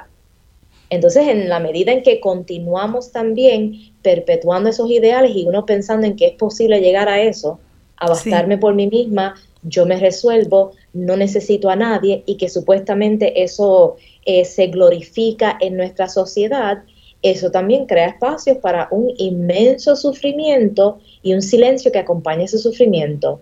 Y aquí, cuando hablamos de prevención de suicidio, también hay que enfatizar que hablar es lo que permite también amortiguar y mitigar una acción que pudiera ser fatal. Las palabras sirven no tan solo para comunicar, no tan solo para decirle a una persona algo me pasa, las palabras también consuelan, las palabras alivian, las palabras permiten facilitar conversaciones que pueden ser difíciles y quizás aquí brinco a otro tema, pero no quisiera que se quedara fuera. A veces nosotros podemos escuchar también, nosotros damos muchos talleres y charlas y, escuchamos, ¿verdad?, las situaciones que la gente nos comparte. Y a veces traen historias o anécdotas de nosotros somos una familia bien unida y nosotros salimos, ¿verdad? Todos los años tenemos una salida a X lugar, que si llevamos todos a Culebra eh, o todos hacemos un viaje eh, en el verano y vamos a donde sea. Sí. No confundas el que podemos recrearnos en familia con que eso significa que cuando yo tengo algo insoportable en mi corazón, te lo puedo decir. la cercanía en esos momentos de recreación eh, también hasta cierto punto, o sea, tú creas un lazo, claro está, porque tú recuerdas esas anécdotas, ¿te acuerdas cuando hicimos tal cosa, que estábamos en la playa, que cocinamos tal cosa? O sea, eso crea también un lazo pero no confundamos con que eso es lo único que hace falta para que esos seres queridos nuestros, cuando se encuentren en un momento de sufrimiento intolerable, de pensamientos que se sienten no tan solo agobiantes, sino que pueden ser una tortura, Así que tengan la, la posibilidad de decirnos algo. Así que, ¿qué hacer con eso? Déjale saber a tus familiares explícitamente. Yo estoy aquí no tan solo para pasarla bien o para janguear en el fin de semana o para vernos en Navidad cuentas conmigo cuando tú sientas que no puedes más con la vida. Cuando tú sientes que te está pasando algo y no sabes para dónde ir, piensa en mí, me llamas a mí y si no me consigues, no actúes hasta no conseguirme. Tener esas conversaciones, uno piensa, bueno, quizás ahora no tenga efecto. En el momento en que uno se sienta mal, uno recordará esa conversación con ese ser querido. Es importante que pongamos esas cosas en palabras. Estoy completamente de acuerdo y ya nos tenemos que ir a la pausa, pero antes quisiera eh, compartir a esas palabras tan sabias que nos dijo mi amiga Leila Negrón en un programa hace unos años atrás. Ella es una eh, mujer feminista, trabajadora social que ayuda a mujeres víctimas de violencia de género y tuvo la tragedia en su familia de que su hermana fue asesinada. Y cuando Leila vino a este programa, un Día de las Madres, que también acababan de asesinar a, otra mujer en Puerto Rico y tuvimos un programa de violencia de género, ella dijo, cuando mi, mamá, doña Lula, y yo y mi papá y la familia estábamos pasando por ese dolor, necesitábamos más allá de te acompaño en tu sentimiento, cualquier cosa me deja saber pero se quedaba ahí. Necesitábamos una oferta concreta. Mira, yo te puedo guiar a tal sitio. ¿Qué día tú haces compra? Porque la persona que está en ese dolor se le hace muchas veces difícil salir y estrechar la mano y decir específicamente qué necesita. O sea que tenemos nosotras en ese, en ese espacio comunitario que hacer algo que nunca a veces hemos hecho. Podría ser que nunca hemos hecho de ir a donde un vecino y decirle específicamente o a una, a una familiar en un jangueo, mira cómo te sientes, vamos a hablar de tal emoción y sacar tiempo. Tal vez algunos nunca lo hemos hecho, pero cuando hablamos de comunidad tenemos que pensar bien claramente cómo se hace comunidad más allá del jangueo y de la cervecita fría y de la música, que también es importante para ser alegre de la manera que cada cual lo haga. Así que gracias por traernos ese punto. Creo que aquí hay unas moralejas. El machismo mata, el individualismo extremo mata. Vamos a hablar en el próximo segmento sobre el último de los pilares de la prevención, los límites Vamos a entender qué quiere decir eso y abrir las líneas al público. Así que voy a dar el teléfono rapidito, 292-1703. Vayan anotando para poder entonces tener una conversación con ustedes. Quédense con nosotras, estamos en Dialogando con Beni.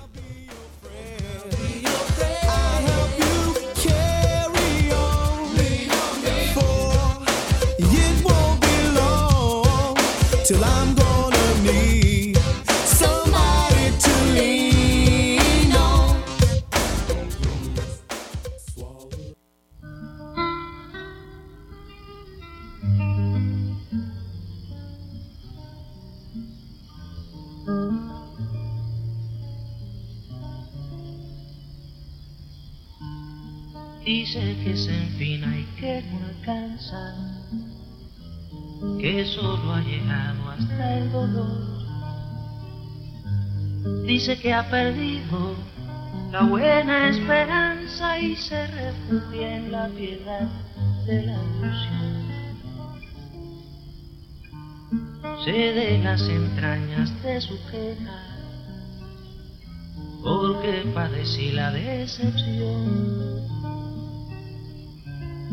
Fue una noche larga el tiempo despeja mientras suena en mi memoria esta canción.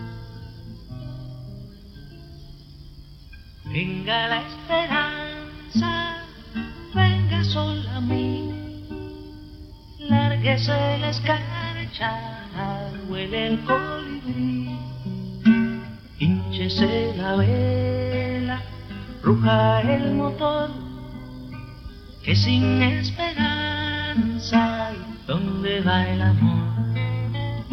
Venga la esperanza, venga sola a mí que se les cancha, huele el colibrí, hinchese la vela, ruga el motor, que sin esperanza, ¿dónde va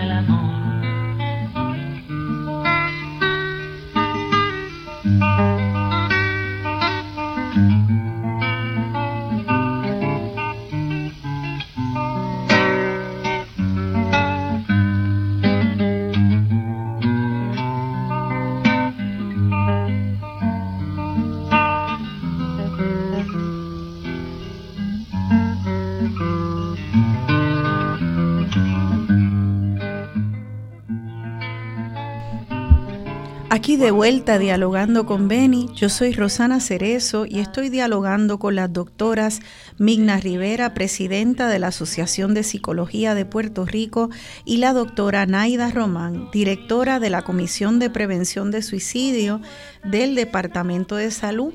Hemos estado hablando todo este programa sobre salud mental y prevención de suicidio. Eh, tenemos... Eh, eh, esta canción de Silvio Rodríguez, Venga la Esperanza, que nos, dice que, sabemos de las entrañas de su queja porque padecí la decepción. Pues ¿quién no sabe, verdad, lo que, lo que es la tristeza, lo que es la queja también y los retos de vivir en esta sociedad moderna y en este Puerto Rico moderno? Creo que requiere eh, un pensamiento radical a muchos niveles de cambios de paradigmas, de maneras de estar, tanto a nivel de política pública, eh, como dijo la doctora Naida Román, de, de, toda la política pública, hasta cómo diseñamos nuestras sociedades, si ponemos parques o no, cómo diseñamos nuestras casas. En mi urbanización he estado viendo cómo según pasan los años, la gente restaura eliminando los balcones, por ejemplo.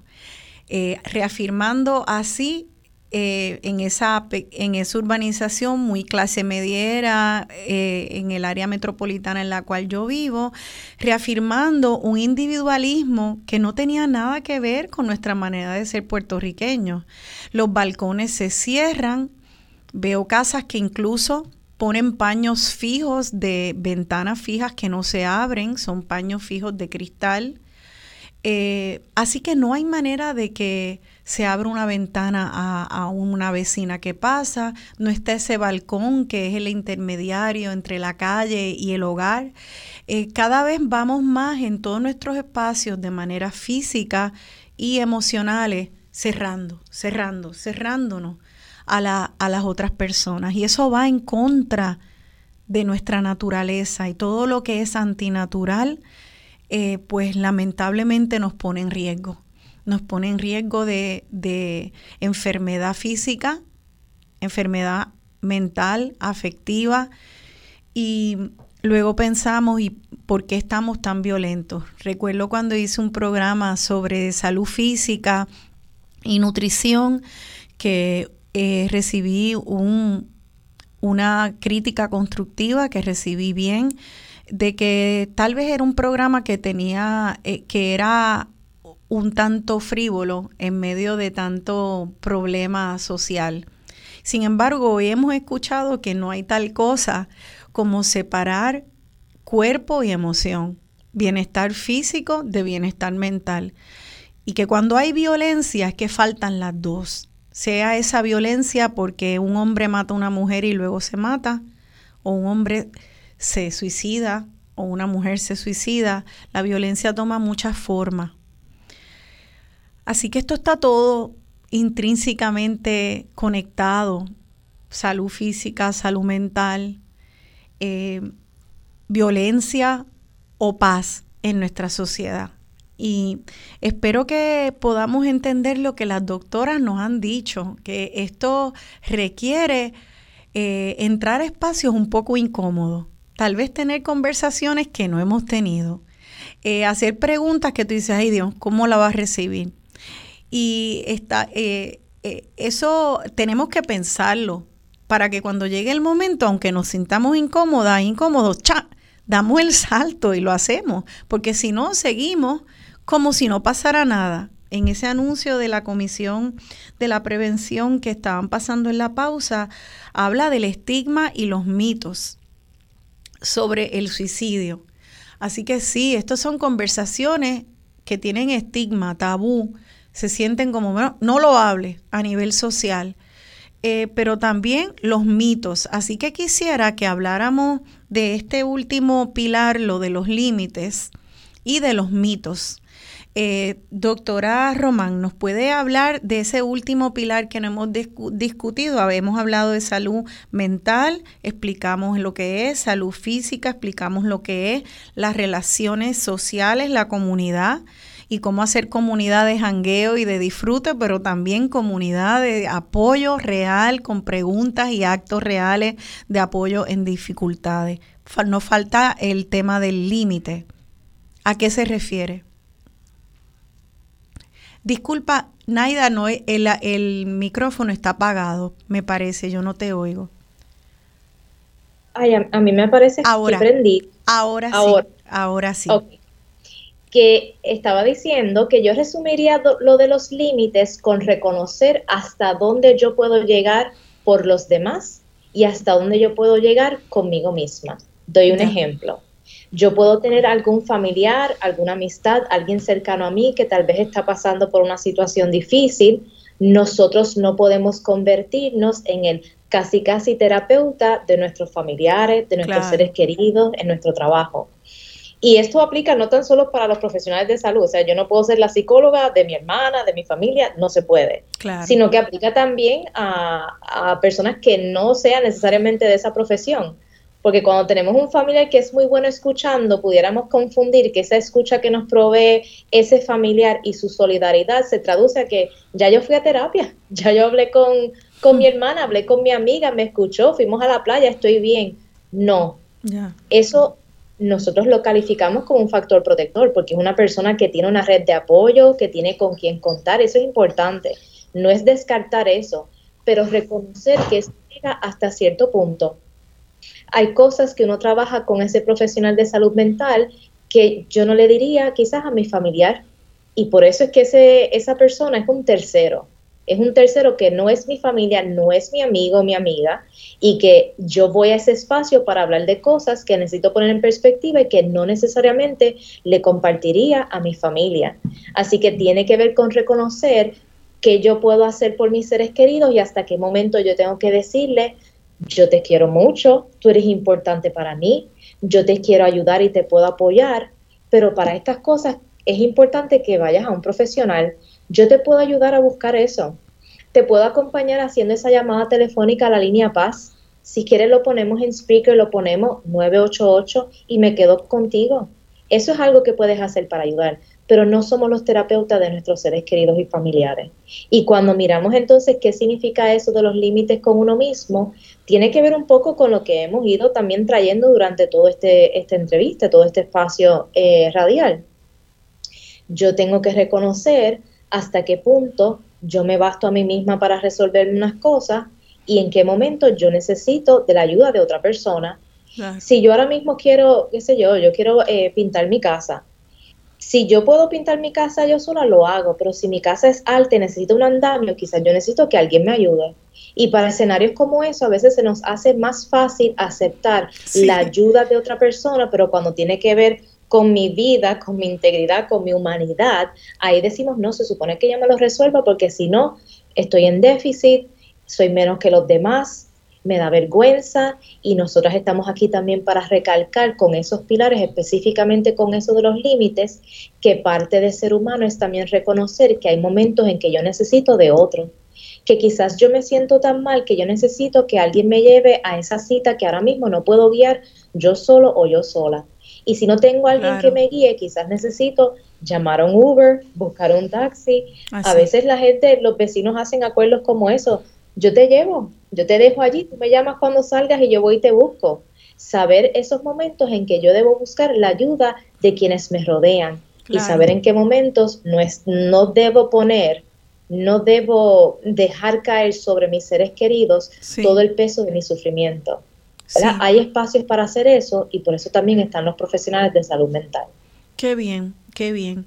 Em, en cuanto a los mitos asociados a temas generales de salud mental, pero específicamente también de, del suicidio. ¿Hay algo que no hayamos hablado, doctora Rivera? ¿Algún mito que sería importante esclarecer? Claro, la parte hereditaria, ¿verdad? Se piensa que hay una, una herencia. En, lo que sí hay es eh, factores que pueden predisponer eh, y obviamente otros factores de contexto ambientales y demás que pueden eh, predisponer a la persona.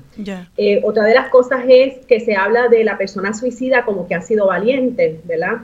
Cuando estamos hablando de una persona que está, ha estado desesperanzada, no ha tenido los no recibió la ayuda ni pudo ver otras alternativas en esa búsqueda de servicio.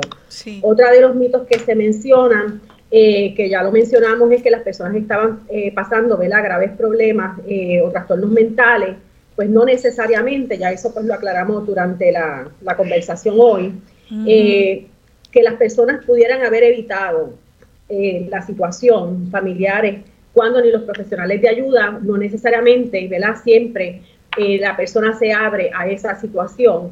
Así que lo que se menciona, por ejemplo, en términos de detectarlo, la persona que tiene pensamientos suicidas en ocasiones, que no desea buscar ayuda, puede estar buscando las formas también, ¿verdad?, de solapar y de, y de ocultar. Eh, también las familiares que, piensan que no van a poder disfrutar nuevamente de la vida, que, es una situación que no van a poder superar, es otro de los mitos. Y el efecto ¿verdad? Eh, de, de, la, de, los medios de comunicación, que es un tema que no se debe hablar en los, en los medios de comunicación, al contrario, es un tema que las personas necesitan la información y necesitamos que llegue la información fideligna, donde buscar ayuda, que se pueda eh, conocer las estrategias específicas. Ahora mismo acabamos de hablar del acompañamiento, ¿verdad? Y ese era como que el pensamiento que yo tenía, estamos hablando de acompañamiento, de dejarle saber a la persona, yo estoy aquí para ti y estoy disponible para que realices esa llamada. No quisiera dejar de mencionar el rol importante de las organizaciones sociales, eh, por ejemplo, las comunidades de fe es importante que se pueda dialogar, que, que llegue ¿verdad? el mensaje a muchas personas. Y otro de los asuntos también es, tiene que ver con la educación. La prevención, cuando hablamos del tema de prevención, tenemos que poder abordar el, problema desde las primeras etapas de nuestro desarrollo. Que nosotros como personas, eh, ya adolescentes o adultos, podamos reconocer que buscar ayuda es una fortaleza y que yo poder eh, dejarte saber a ti, comunicarte cómo yo me siento, ¿verdad? Es parte de esa búsqueda. Eh, el tema de la autorregulación de las emociones son destrezas básicas para nuestro desarrollo. El autoconocernos, el hablar y fortalecer lo que es la autoestima saludable. Así que hay un número de temas que se pueden trabajar a lo largo de la vida, pero si nosotros como educadores y educadoras podemos trabajarlo preventivamente desde la escuela, por decir uno de los escenarios, pues estamos ganando definitivamente una sociedad más sana en términos colectivos.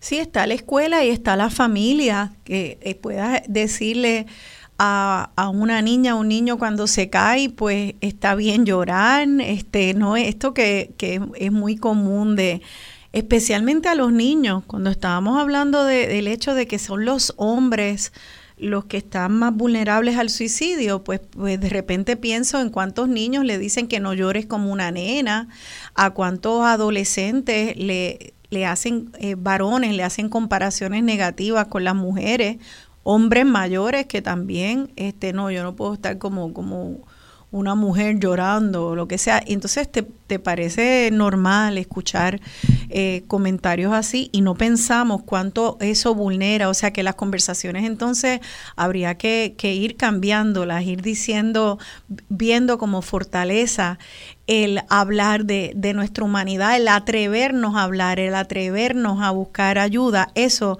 es una fortaleza, el atrevernos a, a celebrar nuestra humanidad. Ya nos estamos quedando sin tiempo y quisiera eh, preguntarle, eh, doctora Román, en cuanto a mitos, eh, algo más que se nos queda en el tintero en cuanto a los mitos, sea de salud, salud mental o suicidio en particular.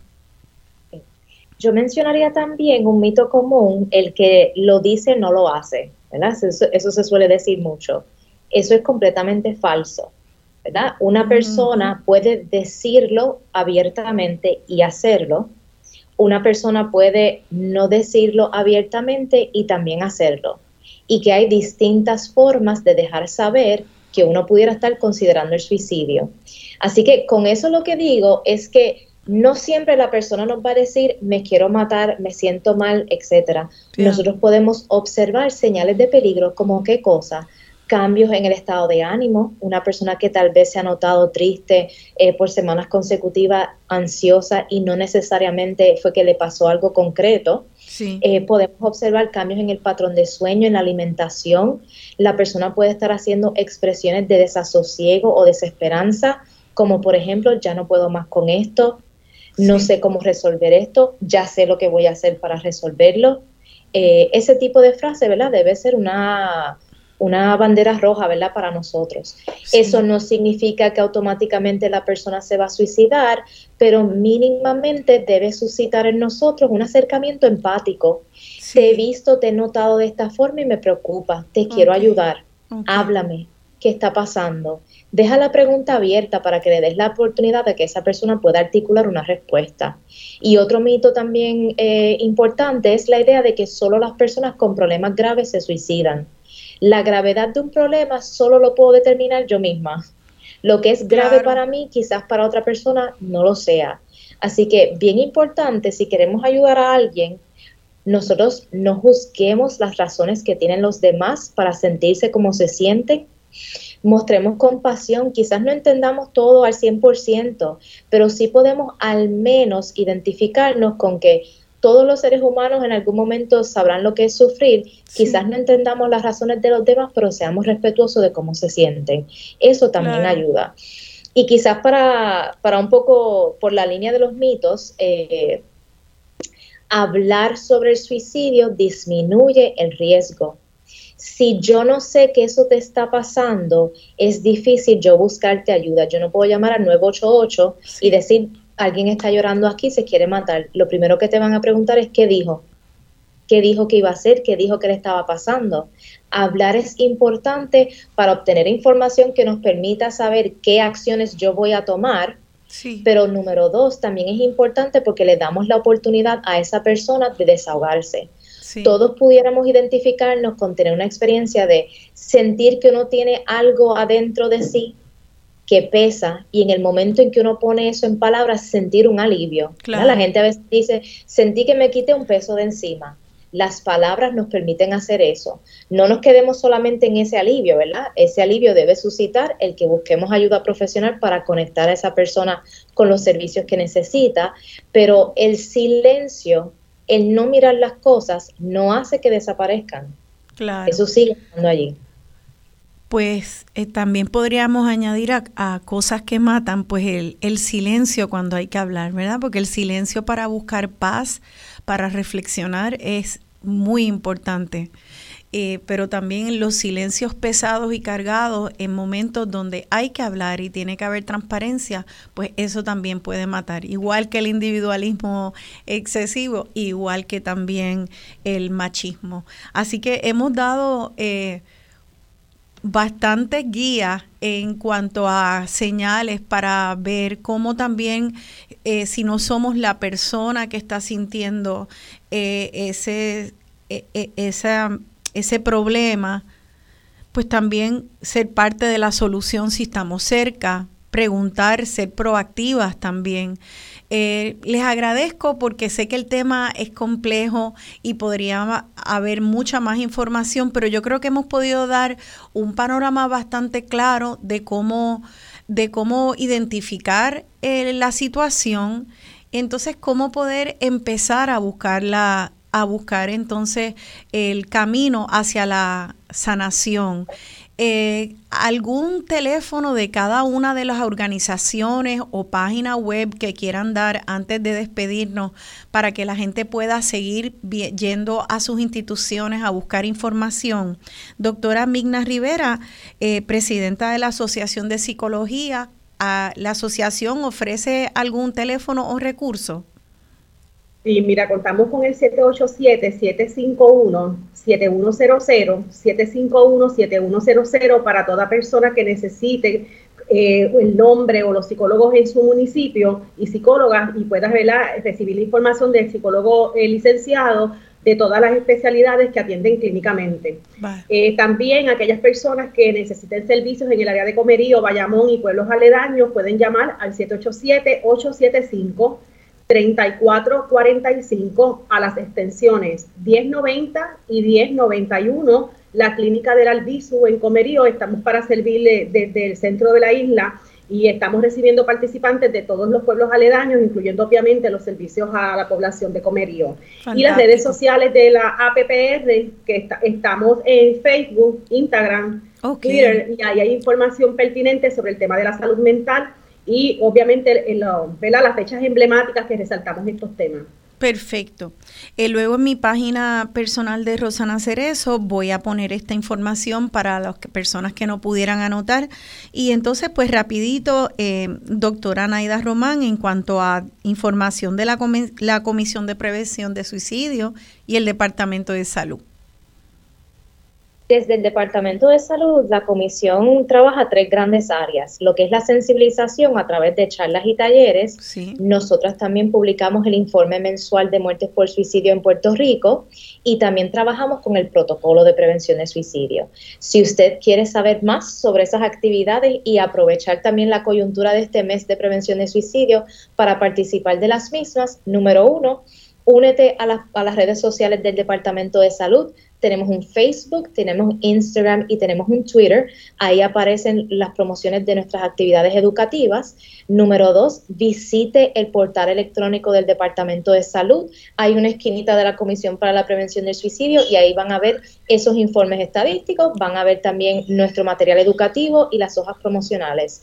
Nos pueden escribir al correo electrónico prevención suicidio, todo junto en minúsculas sin acento, arroba salud .pr.gov y ahí puede dirigir sus preguntas sobre nuestras actividades educativas, solicitar material educativo también.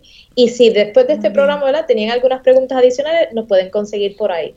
Si no se les facilita el uso de ninguna de esas dos, nos pueden llamar al 787-765-2929 extensión 3542 y con mucho gusto la atenderemos. Recuerden también que nosotros somos una oficina de política pública. Si usted o alguien que conoce está en riesgo de suicidio, es importante que llame de inmediato a la línea Paz de AMSCA al 988. Perfecto. Pues ahí hay toda esa información, tanto para ayuda inmediata, como también eh, me parece muy, muy importante cualquier iglesia, organización comunitaria u otro grupo, incluso grupos comunitarios, individuos que quieran ese protocolo de prevención de suicidio. Eso es, eso es un paso, un, dos, tres, de cómo empezar y es un buen resumen. Así que ahí está la información, la pondré en mi página de Rosana Cerezo de Facebook.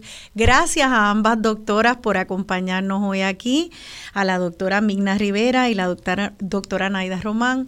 Ha sido información bien útil y una conversación también bien necesaria. Gracias por su labor y espero que vuelvan en otra ocasión aquí al programa. Gracias, Rosana, por este espacio. Gracias Ojalá, a ustedes. más allá de información, haya sido también un espacio de reflexión, ¿verdad? Así Le puede fue. pasar a cualquiera. Así mismo es, quitar ese estigma, somos humanas y humanos, así que hay que celebrar nuestra humanidad con, con todo. Así que gracias y como dice esta canción de Silvio con la cual nos vamos a despedir, venga la esperanza. Muchas gracias a ambas. Y entonces, amigas y amigos, se despide de ustedes esta servidora, Rosana Cerezo, con mucho deseo de esperanza para nuestro pueblo y de sanación. Nos vemos el próximo domingo. Dice que ha perdido la buena esperanza y se refugia en la piedad de la ilusión. Sé de las entrañas de su queja, porque